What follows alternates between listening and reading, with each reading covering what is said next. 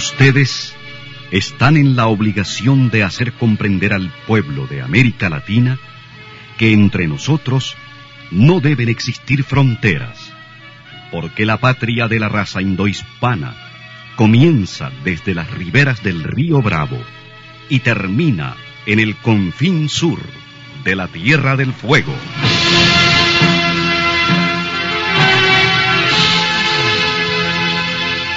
Sin fronteras. Un recorrido por los campos sin límites de la información, la música, la cultura, la economía y el deporte. Los hechos y los hombres que todos los días construyen un mundo sin fronteras.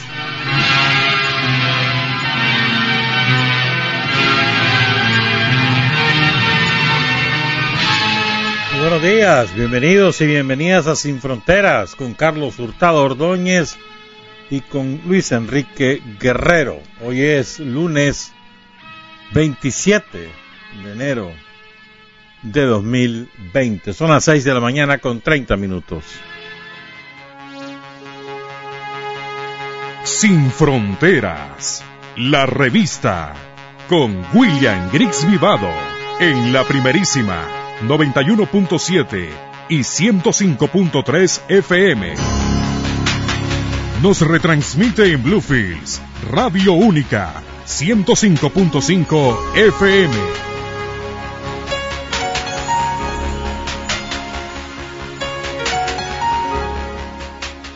Hay hombres que luchan un día y son buenos. Hay hombres que luchan un año y son mejores. Pero hay hombres que luchan toda la vida. Esos son los imprescindibles. Son las 6 y 34. Quiero enviar un saludo hasta el Consulado de Nicaragua en Miami a la compañera Leila Cisnero, habitual oyente de Sin Fronteras, según nos reporta Yaosca Luna. Saludos a Yaosca también. Una experiencia que me contaban este fin de semana. Alguien, a ver, un compañero, el secretario político de del barrio Niños Héroes y Mártires de Yapal consiguió una computadora usada que se las mandaron de Suecia y las estaban entregando ahí a,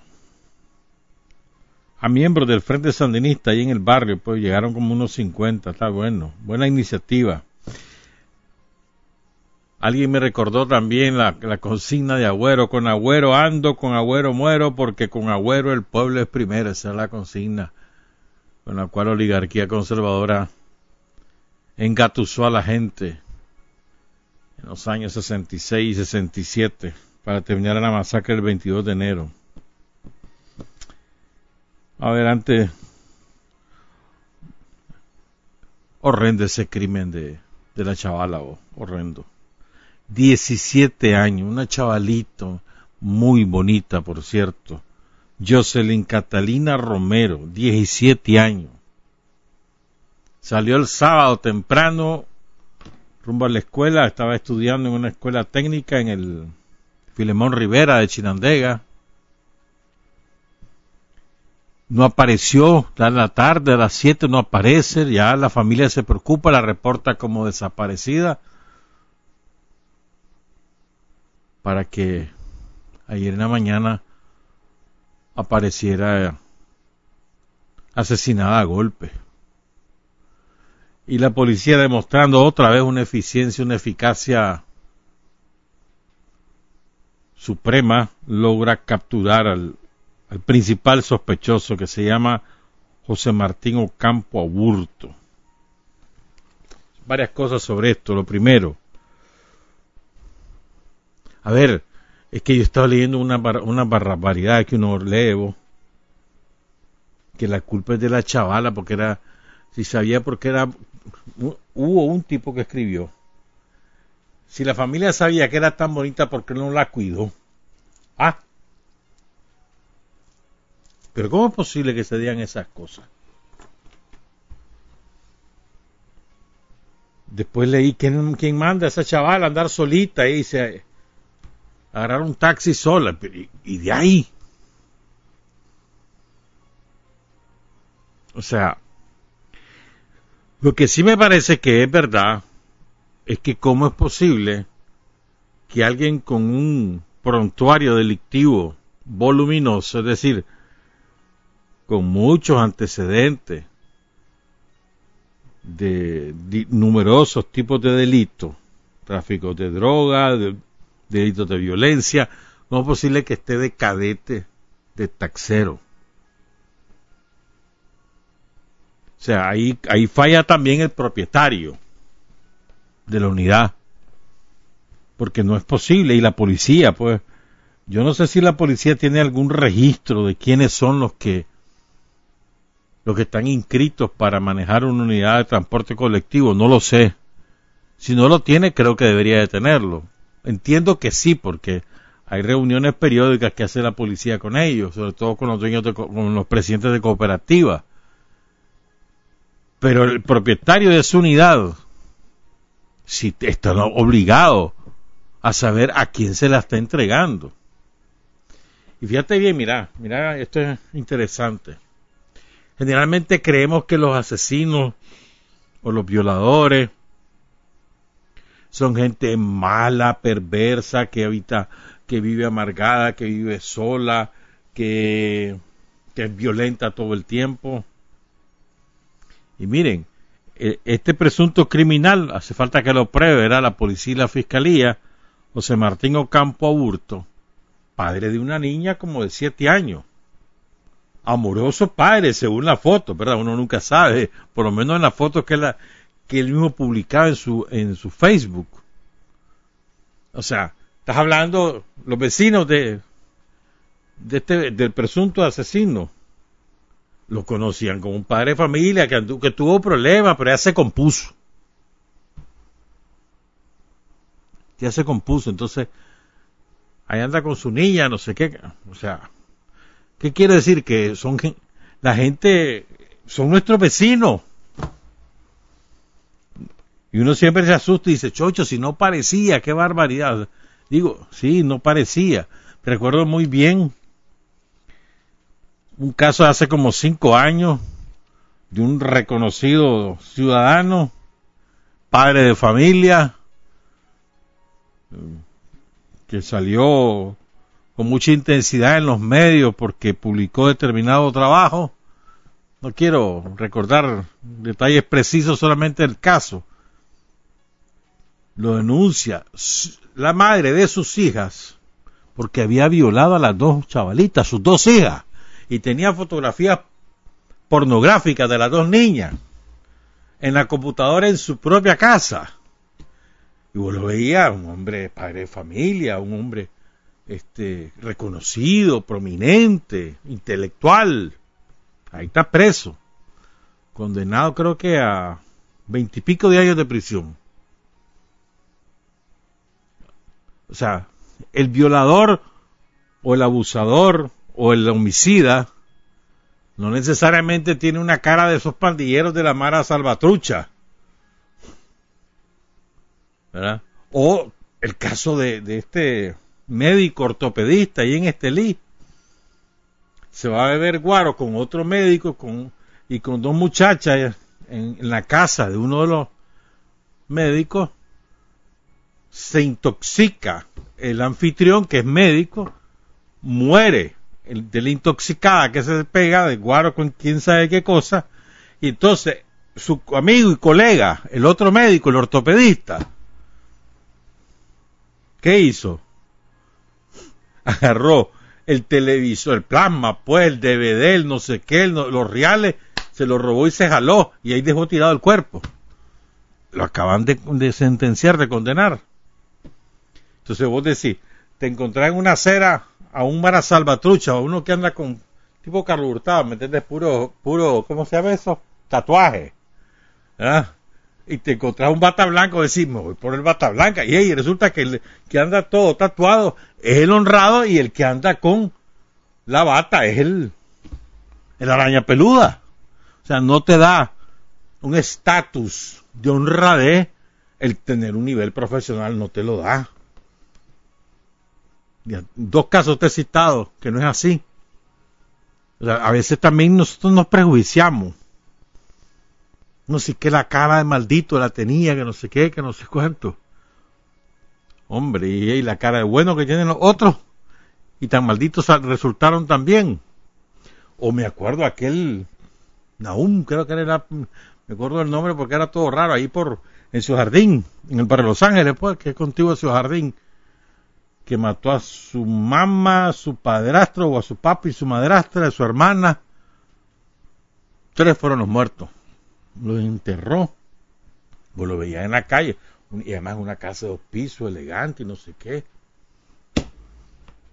Las apariencias engañan, hermano. ¿Por qué estoy refiriéndome a esto? Porque es que hay, a veces hay una...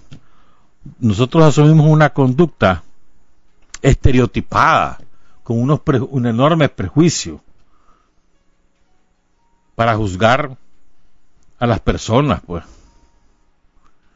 Y, y no es así, porque en, mi opinión, pues. A ver, el estereotipo de que sea una niña bonita no, no debe andar sola. Y ahí no tiene derecho, pues. Pero ¿en qué cabeza cabe? Si fuera tu hija, tu hermana. ¿Verdad que no es así? o el estereotipo de que los que son, los que se visten de determinada manera, son buenas personas y los que se visten de otra manera o, tienen una apariencia diferente, esos son malas personas. Son estereotipos que no tienen, que casi, que casi nunca están vinculados a la realidad. Casi nunca. Y esto es un problema de la sociedad, esto no es un problema policial nada más. Es un problema de la sociedad.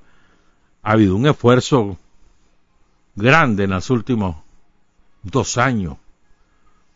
Pero esto no va a dar resultado inmediato, pues es un trabajo a largo, a largo plazo. Porque la cosa está aquí en nuestra cabecita, en los valores, en nuestro comportamiento, en nuestras creencias nuestra manera de relacionarnos en nuestra propia familia o con los vecinos o con el resto de la sociedad. Pero está en nosotros el problema. Un crimen terrible, si te digo, estremecedor. Por la edad de la niña, pues, 17 añitos. Sí, pero otra vez, ya está, el tranquero que fue a matar a su mujer ahí en Ginotepe, ahí por el cementerio de Ginotepe. Ahí nomásito lo agarró la policía igualito, rapidísimo. En 48 horas estaba preso ese hombre. Tranquero, traficante de armas. ¿Mm? Dicen que este también fue tranquero, pero no lo he confirmado. Dicen que este también, ahí en Chinandega. Pero este eh, fue como conmocionó a, a toda la sociedad de Chinandega el crimen de esta niña. taxista. La policía como supo porque la gente lo vio circular. Mira, el que anduvo fue un taxero ahí dando vueltas. Taxi rojo. Así fue, mano. En cuestión de horas lo tenían ubicado y detenido. Y confeso. Felicidad a la Policía Nacional por su eficacia. Pero aquí tenemos que reflexionar todo. Esto no es un asunto solo del Estado o solo de la policía. No es así. Esto es un asunto de la sociedad, en la familia, en la escuela, en la iglesia, en la congregación o en la, los que son religiosos, pues. ¿No? En el barrio, allí, ahí se van forjando. Y, y siempre es eso, que uno lo sorprende, chocho, no parecía, dice uno, ah. O si no, al revés, tenía la cara. Ay, porque no se la había visto antes. ¿Verdad? Bueno, como también conmocionó era la, la muerte del astro baloncesto Kobe Bryant, de su niña, de seis personas más, ocho en total sobre todo por la manera, pues, pero fíjate que la imprudencia, ¿verdad? Sobre Los Ángeles amaneció, sobre todo el condado de Malibú y de Los Ángeles, amaneció un banco de niebla espeso. Entonces la policía no sacó sus helicópteros. Porque no se veía. Ah, no. Hoy Brian agarró el helicóptero porque él iba para el partido de la hija y en el helicóptero tenía que ser. La imprudencia, bravo, la imprudencia. Y el piloto también, que. Porque el piloto es el que tiene la última palabra. No es el dueño, es el piloto. Pero bueno, pues hoy se cayó un avión ahí de Afganistán, en Afganistán. Pero no estaba claro todavía los detalles. Bueno, actualizo rápidamente lo del lo de esta gripe, gripe no, ¿verdad? La neumonía que está matando gente, ¿verdad? Ya van 81 muertos, ¿verdad? Por aquí tenía la actualización de, de hace 5 minutos. Son 81 muertos 2.835 infectados, 57 personas se lograron recuperar en las últimas horas, pero hay 5.800 casos sospechosos. Hayan encontrado casos en Hong Kong, en Macao, en Taiwán, en Tailandia, en Japón, en Corea, en Estados Unidos, en Vietnam, en Singapur, en Malasia, en Nepal, en Francia y en Australia. ¿Cuál es el gran clavo que dicen las autoridades chinas? El gran clavo es que se está volviendo cada vez más virulento, más incontrolable. Se transmite de persona a persona. Es decir, por la respiración, por la tos, como un catarro. Están ensayando con una vacuna, pero por mucho que sean los chinos, no me, no me vengan con el cuento de que la van a lograr inventar en tres semanas. Puede ser que logren tener algunos medicamentos que reduzcan la mortalidad, pero yo no, no les creo pues que, inventen la vacuna, pero bueno, dicen que, le han, avanzado. El gran problema es para, para China, sea, está hablando de 14 ciudades clausuradas, el impacto en la economía va a ser grande, y si no logran controlarlo, es decir, circunscribirlo a un área geográfica concreta, si se le dispara eso, si, el virus se propaga por otra zona geográfica, y se les va a volver incontrolable es la primera prioridad de China en este momento. Porque es un problema de enorme impacto en la salud pública. Hoy vamos a hablar bastante de, de juventud, de adulto y esas cosas. Entre nosotros, los sandinistas y en el país, he estado leyendo algunas discusiones que a veces me parece que yo, yo creía que estábamos mucho más maduros. Pero bueno, vamos a hablar de esas cosas. Pero antes de eso, una, una sola mención adicional. Miren, una cosa es que la propaganda norteamericana, sobre todo norteamericana,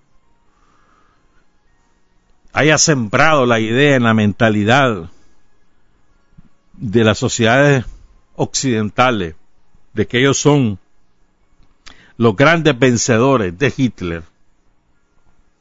Y otra cosa es que eso sea realidad.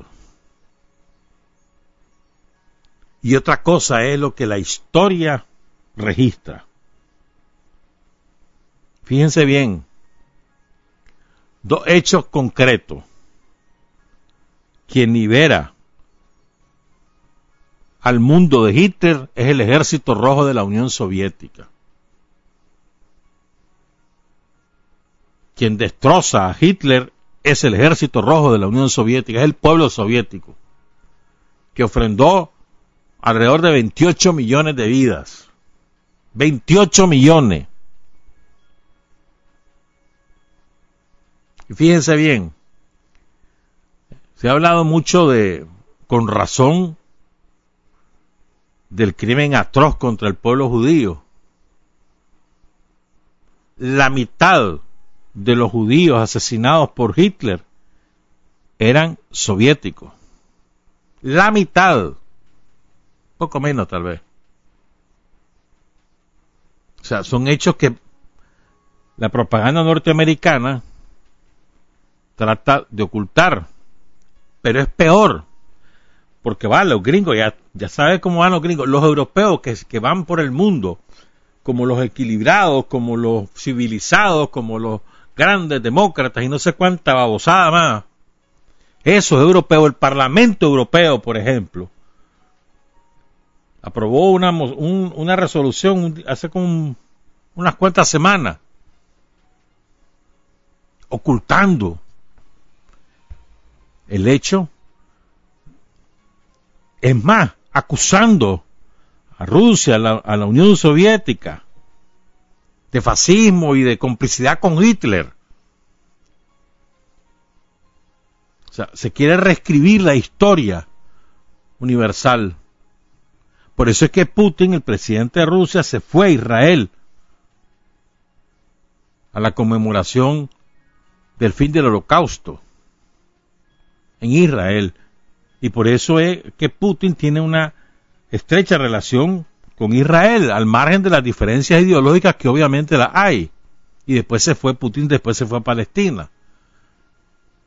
Porque es que a, los rusos, a la, a la Federación Rusa le toca igualmente, le afecta igualmente el genocidio cometido contra el pueblo judío como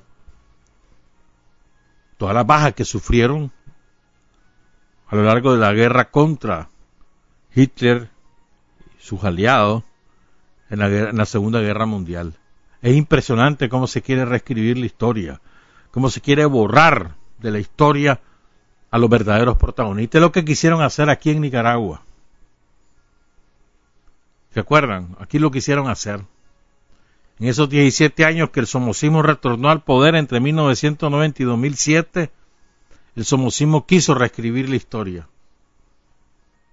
Quiso entregarnos un Sandino Light, desaparecer a nuestro héroe en la lucha contra Somoza,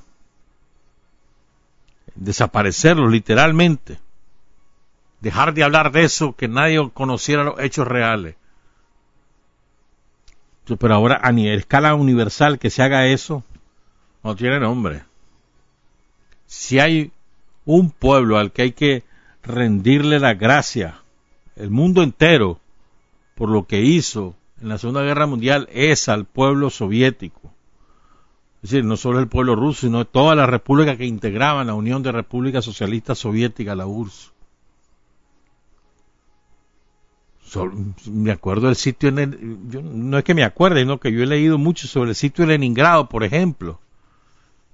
Solo ahí murieron más de un millón de personas de hambre y bombardeadas, de, o sea, resistiendo el asedio de los nazis.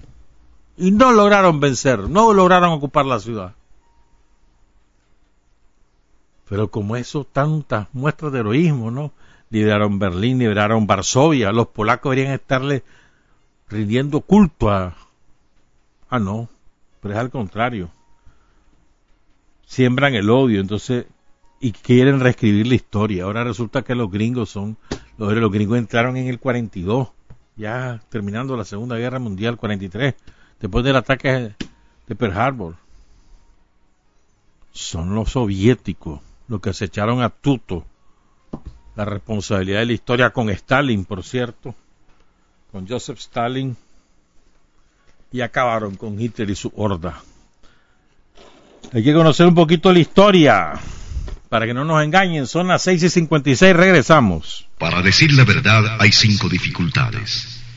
Tener el coraje para comunicarla, la inteligencia para reconocerla, el arte para convertirla en arma, la capacidad para seleccionar a aquellos en cuyas manos será útil y la habilidad para propagarla. Están escuchando Sin Fronteras. 7 de la mañana, eso está como, yo me estaba acordando, está como, como eso de criticar, ah, también uno lo ha leído, dice, a los chinos le está pasando el coronavirus porque son chanchos para comer. ¿Ah? Porque comen sopa de murciélago.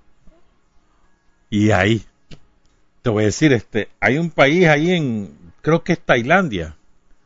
La comida favorita de los niños, nada ¿cuál es la? Pero favorita. Chocorrones tostados. En serio, los compran ahí en y grillos tostados los compran en el mercado y, los ponen en un comal, los tuestan y riquísimos ellos comiéndose sus los grillos tostados. En un país en África esperan, hay una temporada, no recuerdo qué temporada es, que explotan la cantidad de mosca. Entonces las cazan la mosca y hacen hamburguesa de mosca. Riquísimo, se la comen ellos. Y hay, pero esas son sus costumbres, o no podés, o sea, a ver, decirle a los árabes que, o, a los judíos, vos comes cerdo y eso para ellos es... Eso no, puede ser, pues no, no entren dentro de sus cánones culturales que vos coma, que, una persona coma cerdo y nosotros comemos cerdo. Nos encanta, además los cubanos, por ejemplo. Para ellos el puerco es decir, vos no puedes estar juzgando, hombre, las costumbres son diferentes según cada cultura, cada desarrollo histórico, cada entorno de la sociedad. Que critican porque comen perros, hombre, pero para nosotros el perro, sí, un amigo, todo lo que vos querrás, para ellos no, una comida. O lo del caballo en Gran Bretaña, la comida, la carne más de mayor consumo es el caballo. Gran Bretaña, que se la dan, no, parte de los imperios dominantes. Bueno, no en toda Gran Bretaña, en un sector, en una zona de Gran Bretaña, pues, pero el caballo. Pero, o sea, a veces la ignorancia es atrevida, hombre. Pero bueno, hablemos un poco de nosotros y otras cosas. Pues. Vean. Escúchenme. Vamos a elecciones 2021. En esas elecciones, 6 de noviembre de 2021, están habilitados para votar aproximadamente, aproximadamente, cuatro millones seiscientos mil. Más o menos. Un poquito más, un poquito menos. Y hay datos que son importantes que los tomemos en cuenta. De acuerdo a cifras, a distintas cifras, porque uno se encuentra todo tipo de cifras. Aquí en Nicaragua no se hace censo de población desde el año 2005, o sea, hace 15 años no se hace censo. Entonces uno se va la base de, del índice pronosticado de crecimiento poblacional y sobre ese tipo de cosas. Y hay distintos cálculos te encontrar. Pero miren qué interesante. Se supone que hay que para 2021 vamos a tener aproximadamente un millón doscientas diez mil personas, un millón doscientas diez mil personas entre los 16 y los 25 años. Ya les voy a decir por qué les estoy diciendo esto. Y entre los o a ver, o más de 55 años, será, seremos 780 mil. La mitad más de 55 años, las personas que tendremos más de 55 años en el 2021 seremos la mitad de los que van a tener entre 16 y 25 años. La mitad.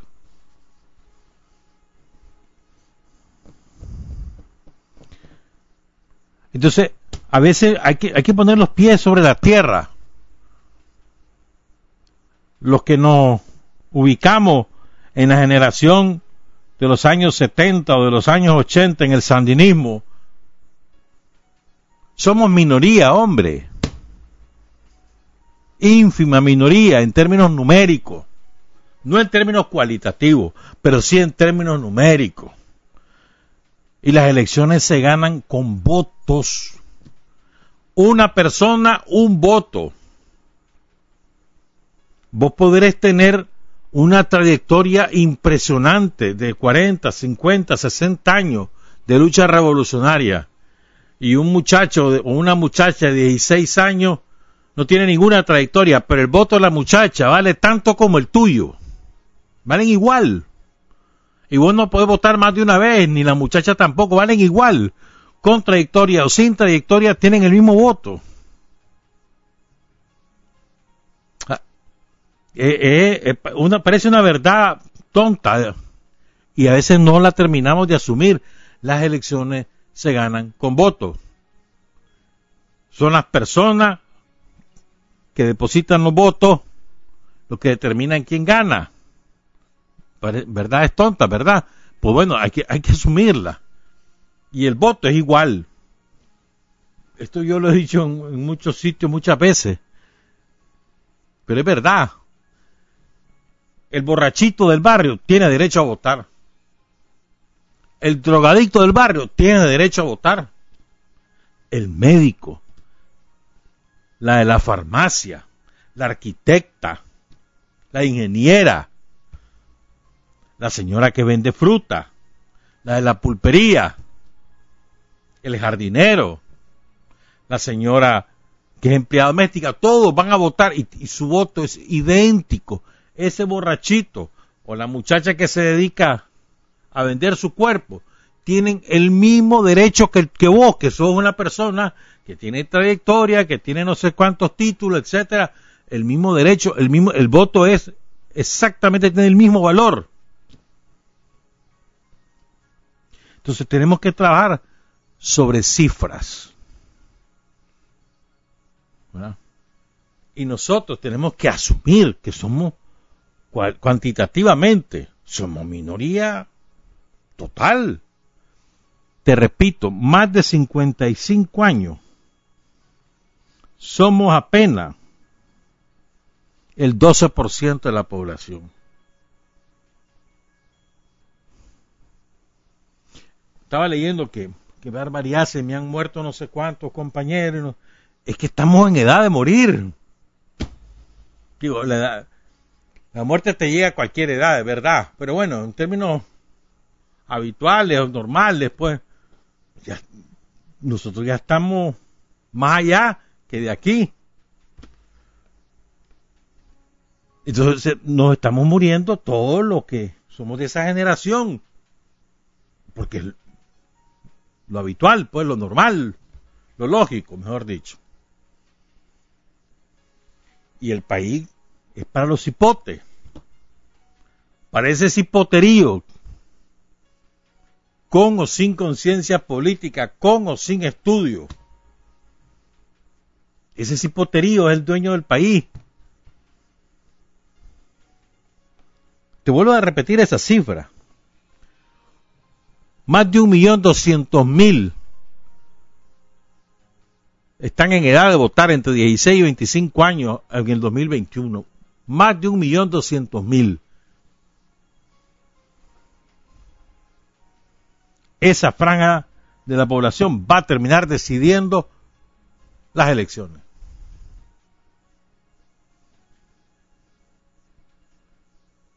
de 25 a 54, más o menos el 40% de la población. 2 millones 600 aproximadamente. Y les voy a dar un dato novedoso. Yo al menos me, me, lo acabo de desayunar pues estudiando todas estas cifras. Siempre se ha dicho en Nicaragua hay más mujeres que varones, es verdad. En este momento, hay un poquito más de mujeres que de varones, pero la siguiente generación son más varones que mujeres. Entre 0 y 24 años hay más varones que mujeres. Y la diferencia es mayor entre 0 y 14 que entre, 0, que entre 15 y 24. O sea, están naciendo ahora más varones que mujeres. De 25 en adelante, las mujeres son mayoría, pero entre 0 y 24 años, los hombres son mayoría. Interesante, era un dato interesante. La composición, según sexo, también es relevante a la hora de hacer el trabajo político. Vos tenés que tomar en cuenta las edades, el sexo, su entorno socioeconómico, su formación académica, para hacer un trabajo eficaz. O sea, no es, no es solamente al bolsazo que lo hace.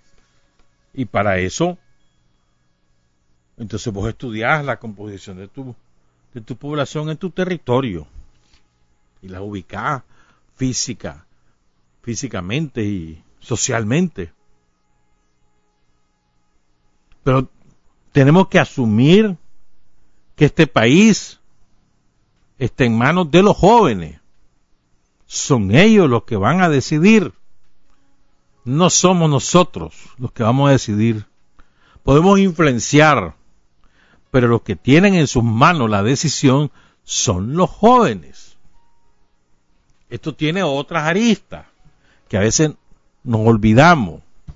Fíjense, de 40 más o menos, de 40 años para abajo, más o menos, o sea, de 40, entre, entre los 15, entre los 16 y los 40 años, hay más o menos 3 millones 200 de nicaragüenses.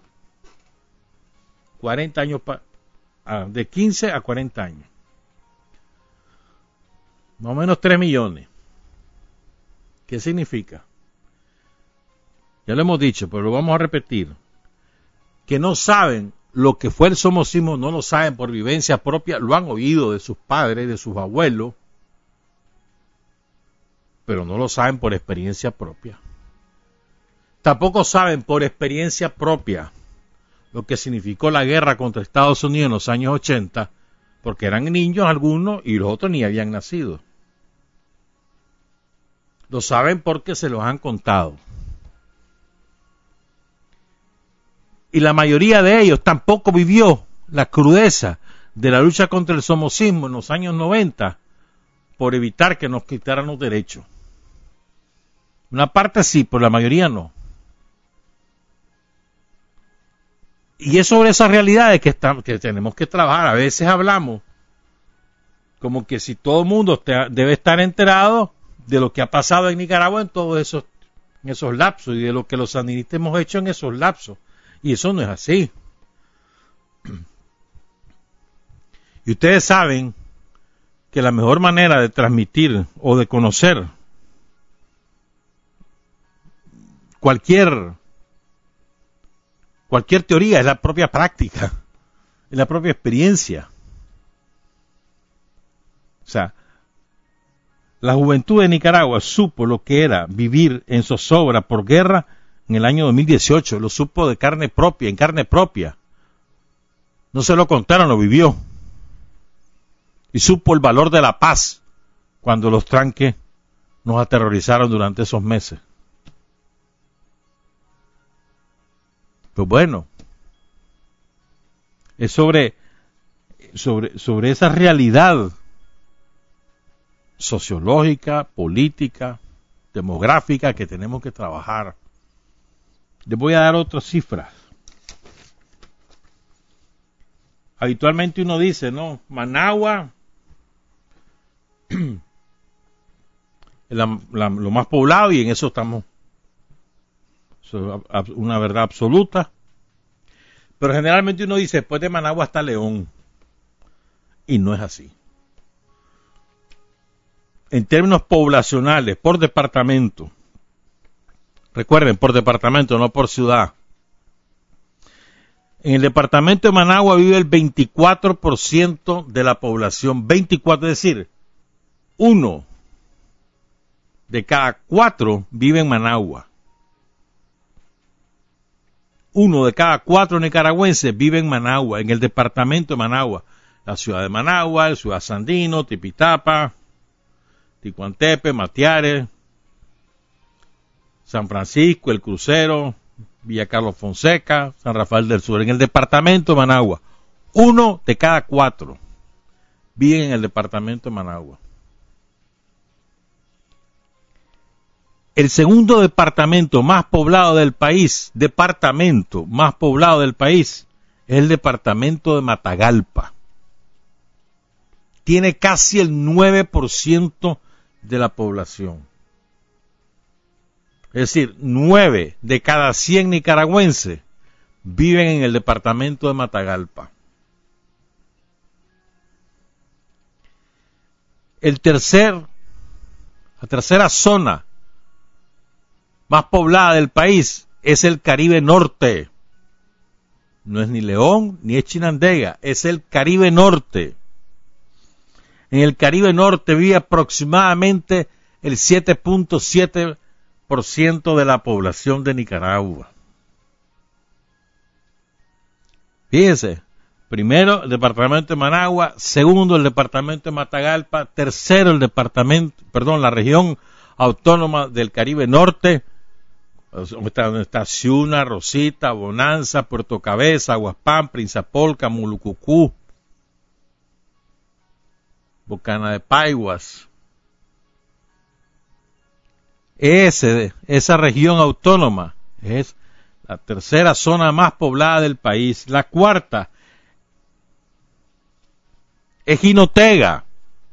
Estaba leyendo ahí, Jinotega, un barrio Matagalpa, solo vos sabés el departamento de Matagalpa tiene el 7.1% de la población total del país.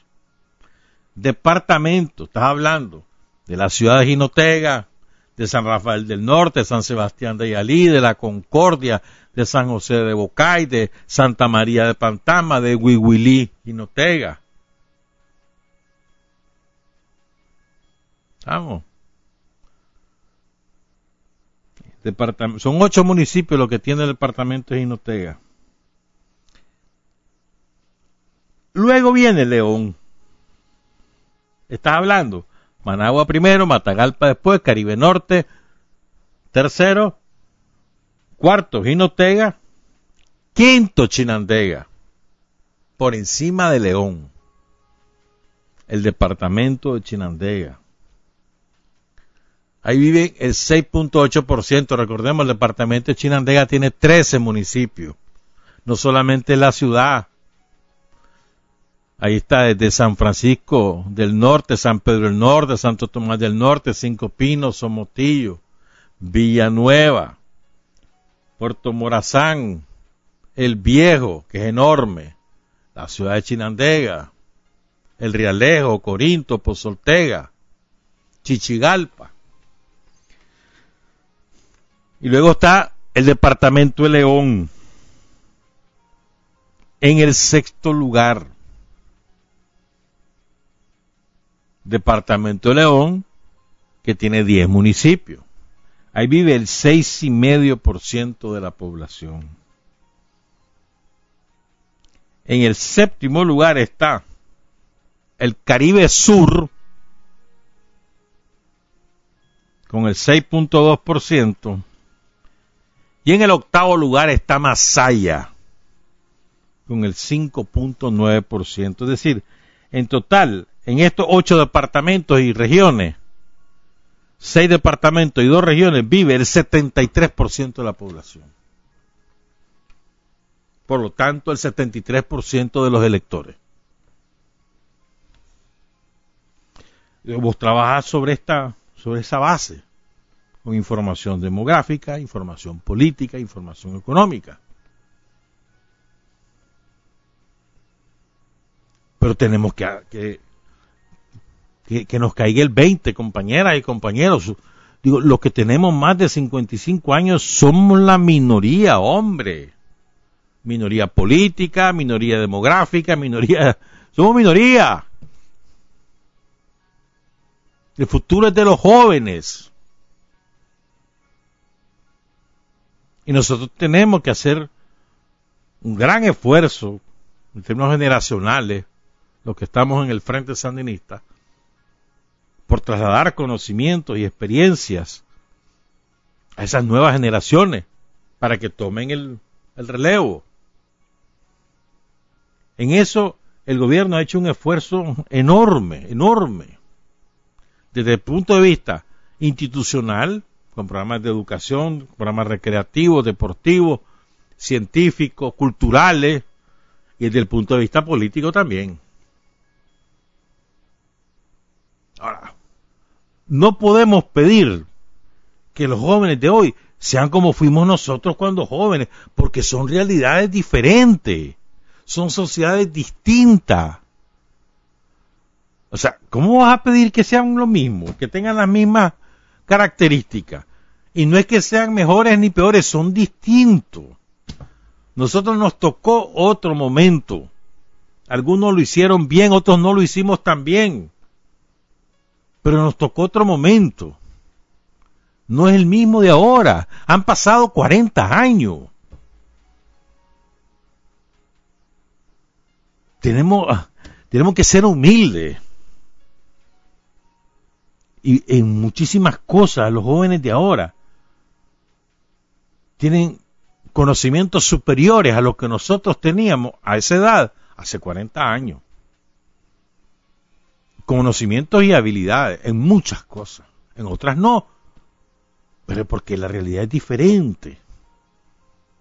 Entonces no le podemos estar pidiendo a los jóvenes que tengan determinada intensidad de compromiso como el que nosotros tuvimos, porque es que las circunstancias son diferentes.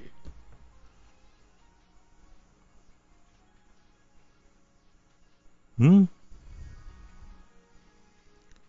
¿Por qué estoy insistiendo en esto? Porque hay una... Hay, he estado leyendo muchas opiniones encontradas y me han mandado varias cosas sobre estos temas. Pues. A propósito que se nos avecinan las elecciones, pero nosotros, a veces yo siento que, que somos muy soberbios los que estamos en la generación por encima de los 55 años, somos soberbios, somos arrogantes, nos creemos la divina garza.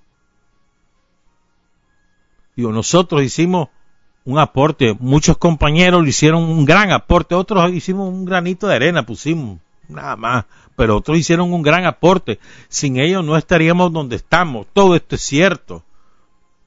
Hay, hay compañeros héroes, auténticos héroes, a los que no se les entrega ninguna medalla, ni andan buscando reconocimiento de ningún tipo, ni quieren cargos políticos ni gubernamentales, y son héroes, ahí están en sus casas, con, su ideología firme, trabajando en lo que pueden, educando a sus hijos en el sandinismo.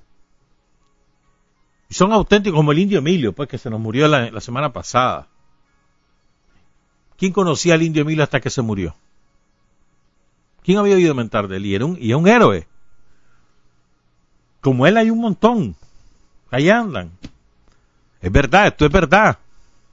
Pero tenemos que entrar, caer en razón que eh, ya nosotros no somos lo que lo que vamos a determinar el futuro. Vamos a contribuir, pero no, ya no lo determinamos, no es nuestra generación la que lo determina, como lo determinamos en los 70 y los 80 nosotros. Nuestra generación sí determinó el presente y el futuro de Nicaragua en esos años. Nuestra generación fue determinante. Ahora ya no. Podemos influir, eso sí, tenemos derecho a que nos tomen en cuenta, por supuesto. Tenemos derecho a seguir participando, claro que sí. Pero entremos en razón. Los jóvenes son los que tienen que asumir el desafío de continuar esta obra. Si no, también, ¿qué? ¿Se va a terminar con nosotros? Para eso trabajamos toda la vida, para que se acabara con nosotros. Y vos ves que ya hay una nueva generación y en eso hay que reconocer el empeño que ha tomado, que ha tenido Rosario Murillo. Hay que decirlo con nombre y apellido. Rosario ha tenido un empeño personal en la formación de muchos muchachos que hoy están de ministro, de ministra, en cargos de dirigente en el, en el frente, algunos con mayor éxito que otros, hay que aceptarlo porque eso es así. Algunos funcionan, algunos no, algunos otros no funcionan, como todo en la vida. Pero ahí van, asumiendo responsabilidad, dirigiendo, aprendiendo en el trabajo. Y, yo tengo confianza que eso va a seguir. Y nosotros tenemos que, ser humildes, hombre. Creo yo, pues. Y cuesta mucho, y pues es verdad, te cuesta. Dar un paso al costado para que los demás vayan empujando. A nosotros nos toca estar agrupados, fortalecidos, ayudándole a los chavalos a salir adelante, trasladando nuestras experiencias, siendo consejeros y también siendo activistas, las dos cosas. No nos corresponde retirarnos, el que eso de retirarse, como decía Fidel, se, retiran solamente los viejos, los, que ya se sienten cansados, hermano. Pero Fidel tenía noventa y pico de años cuando murió y seguía escribiendo, seguía luchando.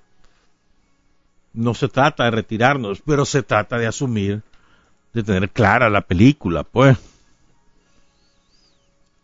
De que tenemos que, nuestra principal tarea es ayudar a que los chavalos agarren la batuta y que eh, tengan suficiente conocimiento de histórico, ¿no? Para que no cometan nuestros mismos errores, que cometan, van a cometer errores, pero que sean los propios, no que repitan lo que nosotros hicimos. Que nosotros hicimos bastantes también, hicimos aportes, pero nosotros hicimos muchos errores. Nosotros no somos perfectos. si nos cae el 100, hombre, a ver, pues, en términos, ya te digo, te, vuelvo a tirar la introducción inicial.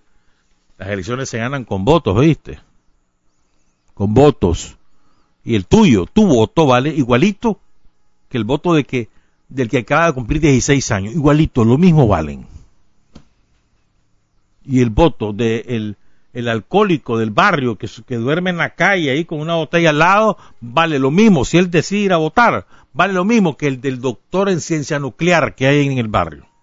Igualito vale. Entonces, sobre esa base, un voto, una persona, el voto no es cualificado, el voto vale tanto el de una como de otra persona. No hay un voto cualificado sobre esa base y sobre la base además de que en términos generacionales, lo que tenemos más de 55 años, somos la mitad de los que tienen entre 16 y 25. La mitad. Entonces pongamos los pies en la tierra. Nos va a tocar. De aquí a... Nos quedan menos de dos años. Menos de dos años, quedan 22 meses, incluso menos, ya casi 21. Para de aquí entonces, 8, 10 muchachos, muchachas, o adultos, pero menores que nosotros, persuadirlos, convencerlos que voten por Daniel en noviembre de 2021.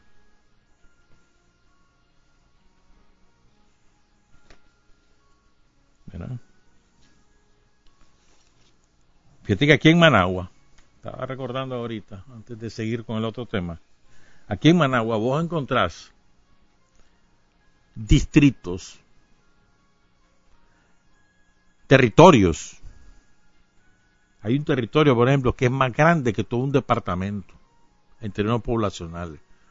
Managua juega un papel crucial. Entonces, cuando se habla mucho afuera, ¿no? De, fuera de Managua, de que en Managua hay demasiadas cosas, que no sé qué, no cuánto, y que aquí el 24% de la población. Para que no se nos olvide también, aquí hay, voy a encontrar territorios de Managua que son más grandes que muchas ciudades que, que son muy conocidas y son en términos poblacionales más, más, más numerosas que esas ciudades. Agarras, por ejemplo, todo lo que era el antiguo pues, distrito 6 o el distrito 7, ¿sabes? monstruoso. En términos territoriales, geográficos y de población monstruoso. El menor es el 2, ¿verdad? Pero, pero es el 6 y 7 o el 5. Entonces, sobre esta base, también debemos estar claros, creo yo, que una cosa es hablar sobre, sobre lo que vivimos ahorita y sobre lo que apostamos vivir. Una cosa es hablar con estas generaciones de muchachos y otra cosa es con los que tienen 40 años. Son mundos distintos, experiencias diferentes, formaciones también distintas. Y a veces nos enredamos y queremos uniformar el discurso. A ver, ¿cuál es la mayor desgracia que creo yo tenemos? Que muchos de nuestros jóvenes que tenían cuando Daniel vuelve al poder en el 2007, o sea, hace 13 años, tenían 3 años. Y entonces han vivido estos 13 años con todos sus derechos sociales restablecidos. Todos. Y creen que siempre ha sido así, que eso es natural, que es obligación del gobierno garantizarla, que el agua sea barata, que la energía esté subsidiada, que el transporte esté subsidiado, que yo vaya a un hospital y no me cobren nada, que si me dan una apendicitis me operan y no me cobran nada, que la escuela no me la cobran, que en la universidad lo tengo que hacer el examen, pero si, si califico no pago nada. O sea, el que tiene, tenía tres años, con Daniel y hoy tiene 16. Cree que eso siempre ha sido así. Incluso el que tenía siete años y hoy tiene 20. Incluso ellos. Porque conciencia, pues, o conocimientos que, o recuerdos de las situaciones que vivían, lo podrán tener a partir de los siete años, incluso ellos, pues los que hoy tienen 20 años, esa franja entre los 16 y los 20 años, son muchachos que se han educado con la vida resuelta en ese sentido. En ese sentido. Decir, los derechos sociales restablecidos, recuperados, porque el Frente Sandinista se encargó de hacerlo. Energía eléctrica por todos lados, agua potable por todos lados, hasta internet en los parques, y todo ese chavalero cree que eso siempre va a ser así porque esa es la obligación del gobierno. No, hermano. Eso es así porque el Frente Sandinista es el gobierno. No porque sea obligación del gobierno. Te voy a contar una anécdota. Bueno, no es una anécdota, un hecho. Vos has, estado oyendo todas las informaciones de la rebelión social y ciudadana en Chile, ¿verdad?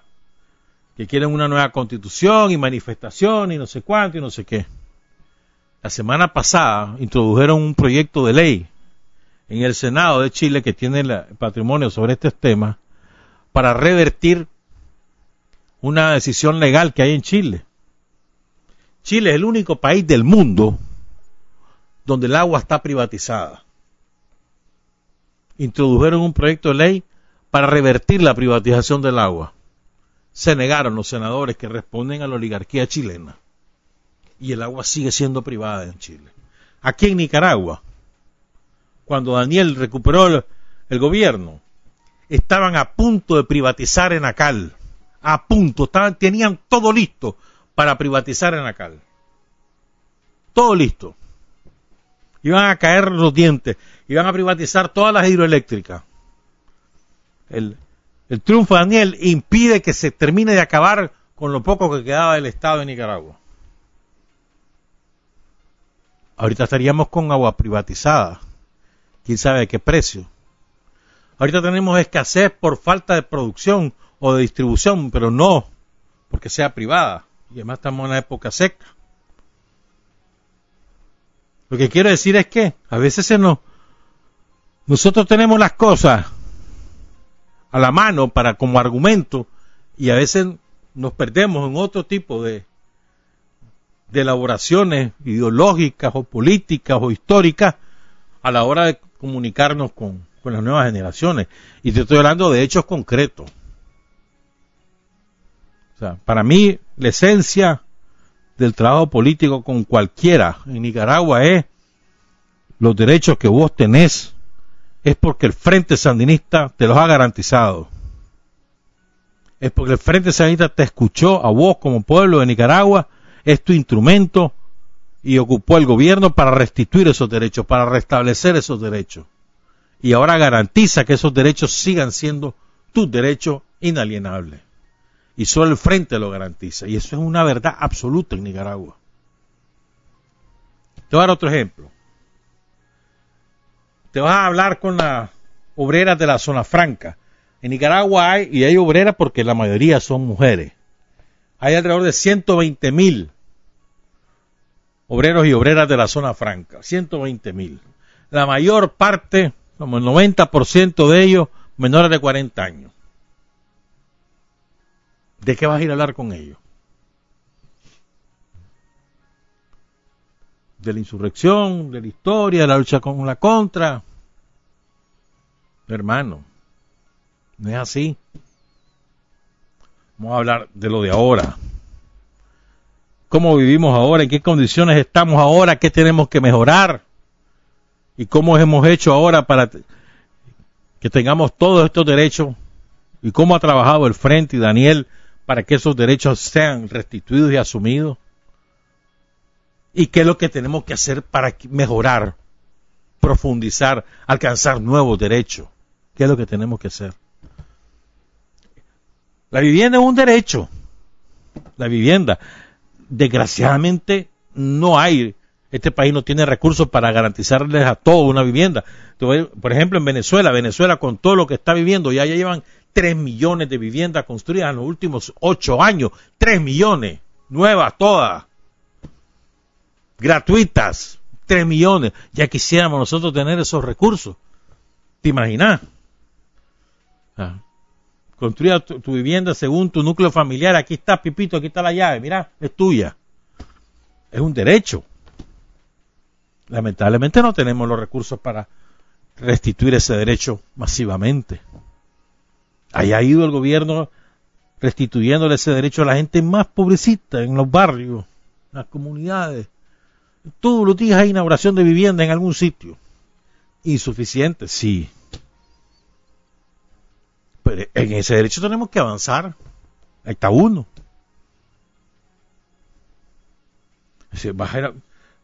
Nosotros no podemos andar pensando que vamos a conquistar votos con lo que hicimos en los 80 o lo que hicimos en los 70, ni incluso ni siquiera con lo que hicimos en el 2018. Lo vamos a conquistar. Mire compañera, mire compañero. Usted vive de esta manera hoy. Hace 15 años se vivía de esta manera. Y dentro de 5 años vamos a vivir de esta manera. Porque nosotros los sandinistas, se lo vamos a garantizar. Así como ahora le hemos garantizado la recuperación de sus derechos, le vamos a garantizar de que esos derechos no se los quiten y de conquistar nuevos derechos. Tales más cuales más cuales. Pero me parece a mí que yo quiero insistir, tenemos que poner los pies en la tierra, este país está en manos de jóvenes, son los jóvenes los que van a tomar la decisión mayoritaria. El próximo año. Suponete que la generación que protagonizó la revolución de los de 1979, la defensa de la revolución en los 80, suponete, si la que, que nuestra generación toda completa, los a ver, los 800 mil que somos, un poco menos, todos, 800 mil, le votáramos a Daniel. Con eso no garantizamos la victoria de Daniel. Y que todos votáramos. Porque solamente entre los 16 y los 25 años, solamente ahí hay un millón doscientos mil. Solo ahí. ¿Cómo hacemos para comunicarnos con ese chavalero? ¿Cómo hacemos? Lo mejor es que de chavalo a chavalo, pero también los adultos nos podemos comunicar y podemos hacer un esfuerzo. ¿Cómo hacemos?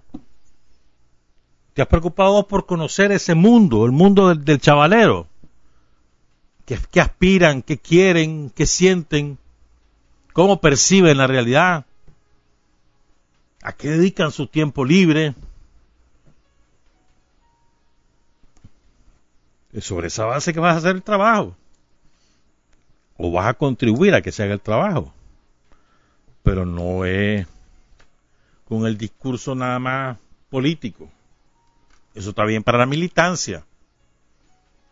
Pero a la hora de trabajar con el electorado, eso no te funciona, hermano. El eje principal, nosotros garantizamos que los derechos sociales que el pueblo nicaragüense ha conquistado sean inalienables. Solo el Frente Sandinista garantiza eso.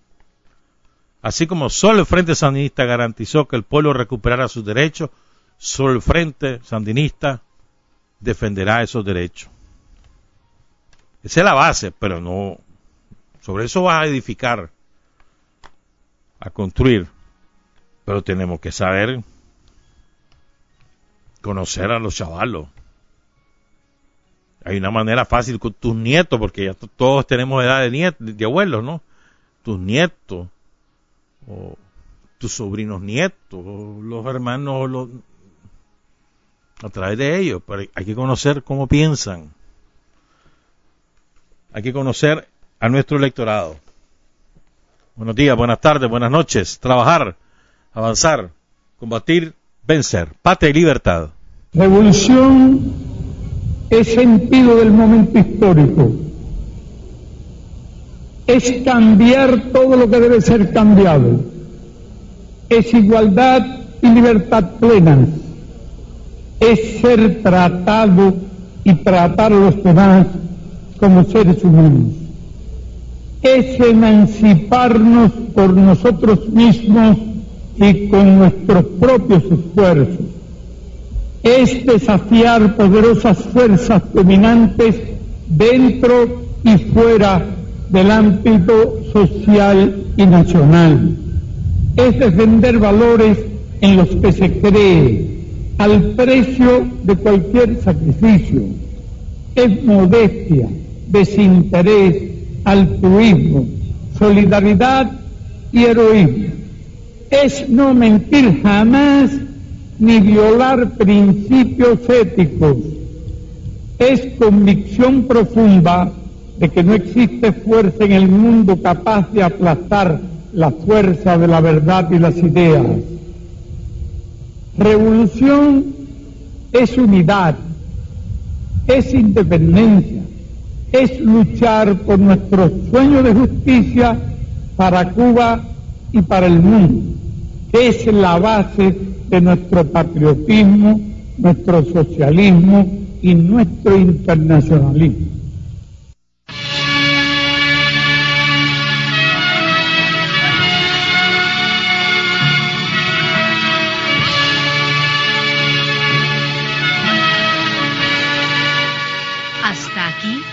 Usted y nosotros hemos recorrido el mundo sin fronteras. Los hechos que los hombres producen transformando su realidad desde aquí, Nicaragua, tierra de libertad.